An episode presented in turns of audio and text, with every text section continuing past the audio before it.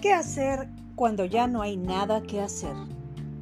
Cuando terminaste una relación o te diste cuenta de que agotaste absolutamente todas tus capacidades, diste lo mejor de ti e intentaste dar 40 vueltas para que funcionara y no es así, no queda sino empacar y salir por la puerta de enfrente y con la cabeza en alto. ¿Cómo se logra? Vamos a verlo.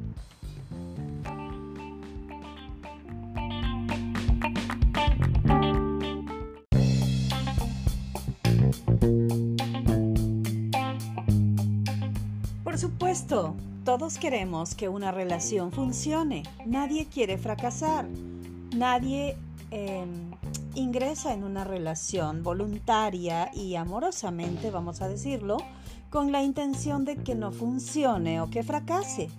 Todos queremos llegar a buen puerto y todos tenemos en mente dar lo mejor de nosotros para que así sea.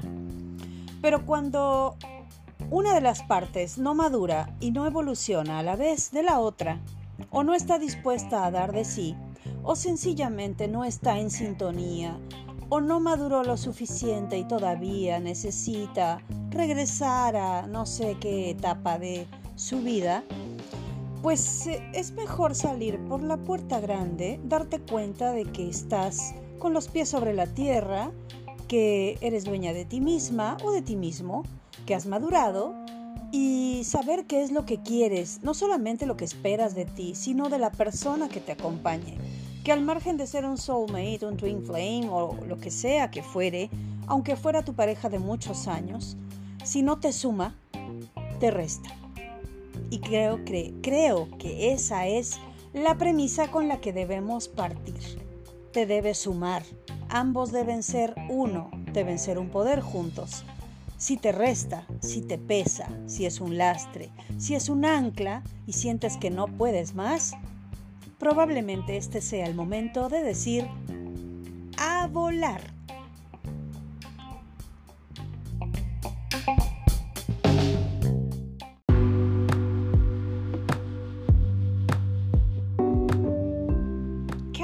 Había iniciado una relación con quien durante muchos años, gran parte de su vida había sido casi su mejor amigo, alguien en quien ella podía confiar y a quien podía generalmente contarle sus problemas, lo cual era bastante peculiar porque, pues, era un amigo de sexo masculino y no usualmente como solemos tener las muchachas, una amiga. Este chico le sabía absolutamente casi todo. Y siempre estaba dispuesto a darle un buen consejo. Y de paso, mm, intentar algo, a lo cual ella nunca accedió, hasta que el universo confabuló y de pronto se unieron e intentaron tener una relación. Y ese intento duró bastante, hasta que se dio cuenta de que no solamente había perdido a su amigo, sino que no había ganado al hombre que ella creía que podía de alguna manera tener a su lado para confortarla como cuando eran amigos. Entonces entró en un periodo de confusión en el que terminar no era una opción viable, sobre todo por el historial y por la idea de cómo había evolucionado supuestamente esa relación. Y es que en su mente había evolucionado a ser una pareja después de ser mejores amigos. Pero la pregunta es, ¿realmente evoluciona el hecho de tener una relación más importante cuando una de las dos personas en esa relación no está a la altura, cuando no da la talla, cuando no se comunica, no habla de sus sentimientos, no te confía sus cosas, no le da base, solidez a la relación,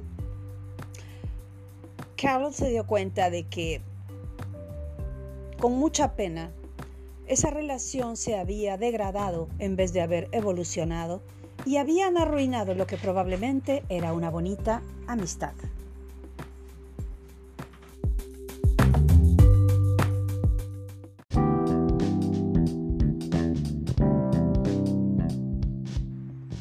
Pues bien, Cuando una relación o una pareja decide hacer una especie de upgrade y pasar, por ejemplo, de un noviazgo a un matrimonio, esto no garantiza que la pareja realmente esté haciendo un upgrade, está haciendo un cambio en la relación que llevaban, pero pasar de un noviazgo o una convivencia al matrimonio implica muchas otras responsabilidades, cambios, etc., en donde la pareja se va a ver sometida a una serie de interacciones o convivencia y responsabilidades mediante las cuales recién se va a dar a conocer la verdadera personalidad y la fortaleza emocional, física y mental de la cual esta persona está dotada durante la interacción.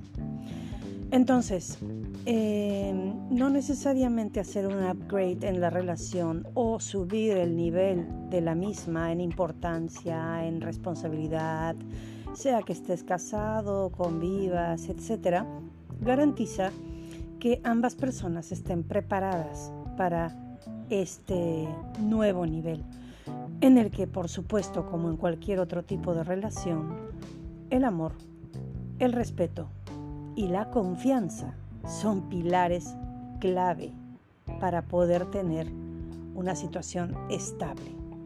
El amor es importante, por supuesto que sí, pero cada quien tiene su manera de experimentar y expresar ese amor. De manera que sobre la base del respeto y la confianza debería haber una premisa establecida en la cual ambas partes se comprometen no solamente a mantener un nivel de comunicación basado en esos dos pilares, sino que de no eh, resultar la unión, ambas personas deben ser capaces no solamente de reconocerlo, sino de reconocerlo a tiempo. Eh, pretextos como tener responsabilidades, es decir, si tu pareja y tú tienen hijos, tienen compromisos adquiridos, tienen bienes mancomunados, tienen eh, intereses comunes u otros que de alguna manera los hacen pensar dos veces antes de decir me voy, em, probablemente se convierta en algo un poco más, en un proceso más lento, más mm, quizá pensado. Pero de todo lo que tienes que salvar en una relación, vamos a decirlo así en general, el bien más importante y más preciado eres tú. Tu felicidad, tu vida. Y si tienes familia, tus hijos, eh, por ejemplo, los hijos con una madre infeliz, no pueden ser felices. Entonces tienes que realmente pensar muy bien en ti, en tu prioridad y de ahí en adelante en lo que viene contigo, tu familia, tus hijos.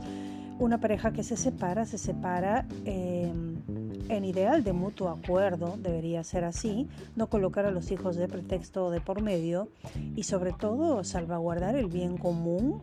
Y bueno, te estás separando de tu pareja, más no de tus hijos, ni de tu responsabilidad, ni del el vínculo que tienes con ellos. Una persona que eh, asocia a la pareja con los hijos o los pone como pretexto para mantenerse en una relación tóxica que ya no funciona, en donde no hay comunicación, donde no hay amor, donde no hay confianza o donde hay una falta de respeto e incluso un índice de violencia, sea física, mental, emocional, es una relación tóxica para ti, para la persona que tienes a tu lado por supuesto mucho más aún para tus hijos. Si no tienes enlaces, si no tienes hijos, si no tienes em, mayor em, interés que salvaguardar una relación en la cual invertiste pues tus años, tu tiempo, tus ilusiones, etcétera, todo lo que todos invertimos, em, es bueno empezar a pensar en empacar, sacar la mejor versión de ti mismo, aprender de esa experiencia y salir. Porque repito, el bien más preciado en una relación en donde tú ya no eres feliz, no estás pleno y no tienes una relación basada en la confianza y el respeto mutuos, el bien más preciado eres tú. El bien más preciado es tu felicidad. El bien más preciado es tu paz interior. El bien más preciado es ser capaz de tomar una decisión que te lleve a volver a estar contigo mismo, contigo misma, y de pronto tener la oportunidad que estás dejando pasar de conocer a esa persona, la persona que realmente es para ti.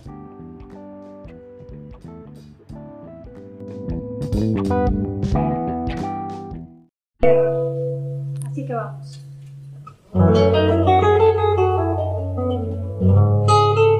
Y esto se llama flor de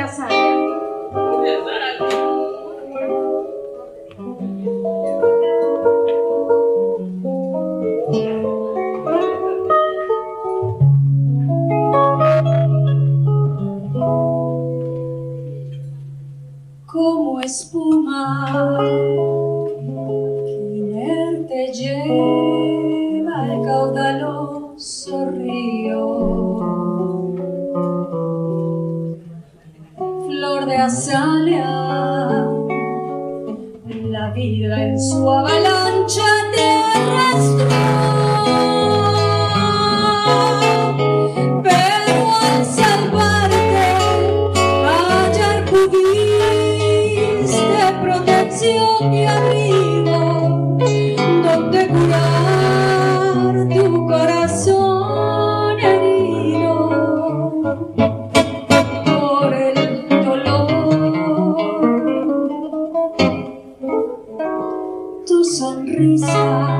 and reflect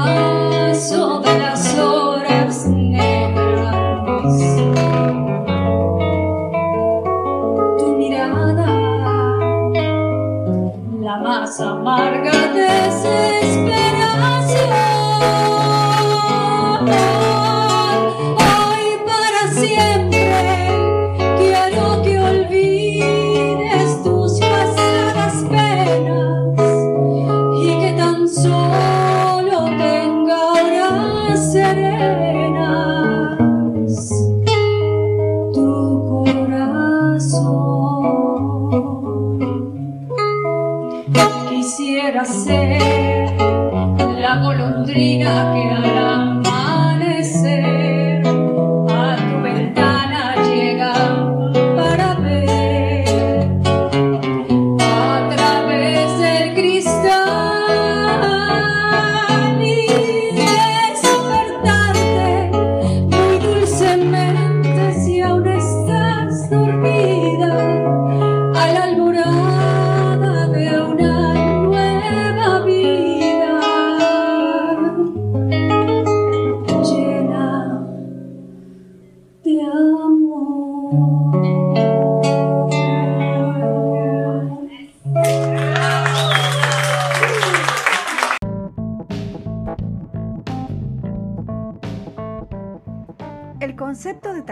y corbatas pertenece a servidora Ángela Esmeralda. La idea original, la producción, el audio, la grabación, sonido, edición y eventualmente un guion si es que hay. Gracias por estar.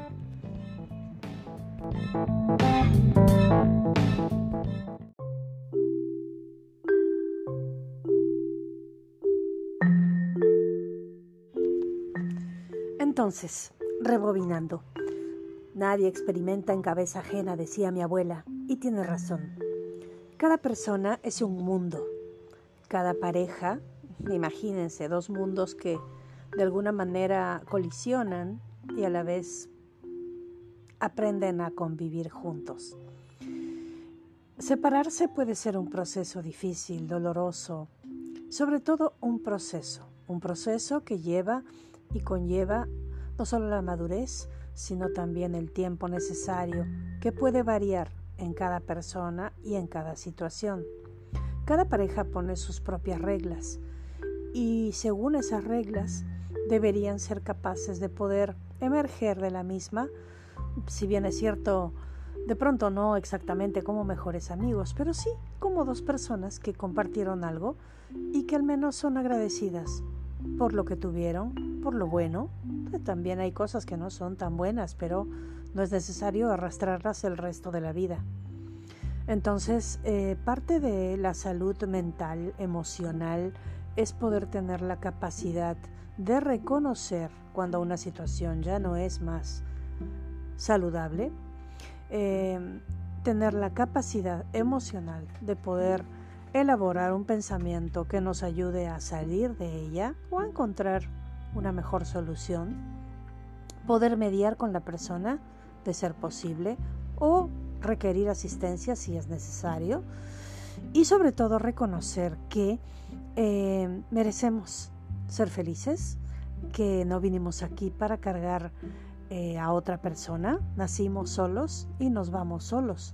Y es bonito compartir una experiencia entre dos, pero eso no quiere decir que debamos cargar con ello en el sentido de que no signifique un lastre o algo que ya no es sano, que no nos llena, que no nos hace felices. De manera que si tomas la decisión de salir de una relación o dejar a una persona con la cual ya no te sientes pleno, no te sientes plena, debes hacerlo con la total convicción de que lo estás haciendo primero por ti, segundo porque quieres salvaguardar lo que resta de bueno antes de que se deteriore más y tercero, em, porque en esta vida la constante, la única constante probablemente, es el cambio. Y todos debemos ser capaces de poder cambiar, de poder em, ser la mejor versión de nosotros mismos. Y es más fácil lograrlo cuando tienes a la persona que realmente te acompaña en ese proceso y te apoya a tu lado.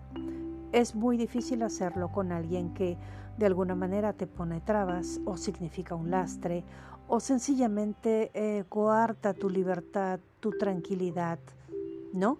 Estar bien dentro de uno mismo es estar bien en el exterior. No solamente es cuidar tu apariencia física, tu imagen, tu cabello, tu coche, en fin, sino dentro tuyo. No lidiar con el exterior solamente, sino ir hacia adentro reconocer cuáles son tus falencias, tus debilidades, tus errores, ¿por qué no? Y de pronto ponerlo en un contexto en el que te plantees la posibilidad de reinventarte, de poder surgir, de aprender y de llevarte contigo lo mejor sin rencores, sin venganzas, sin, digamos, un mal final, ¿no? no siempre podemos terminar siendo amigos, no siempre podremos recuperar la amistad que quizás en un principio tuvimos, pero podemos salir mejor de una relación en la que dimos todo, a pesar de que no se dio como esperábamos, y de pronto también podemos dejarle una pequeña lección a la persona con la que en algún momento decidimos compartir un poco de nuestro tiempo. Finalmente estamos de paso y cada quien te deja una enseñanza, cada quien te deja una lección. Puede ser dolorosa, puede ser benigna, pero de esa relación y de esa enseñanza aprendemos y pasamos al siguiente nivel, siendo, espero yo, la mejor versión de nosotros mismos. Yo soy Ángela Esmeralda y esto es Tacones y Corbatas. Nuevamente gracias por estar.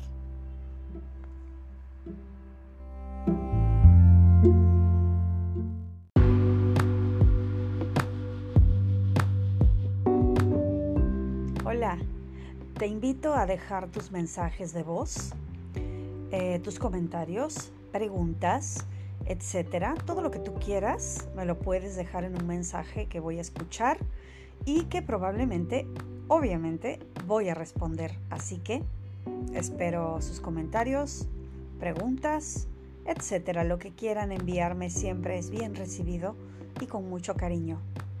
Gracias por estar ahí. Hasta pronto.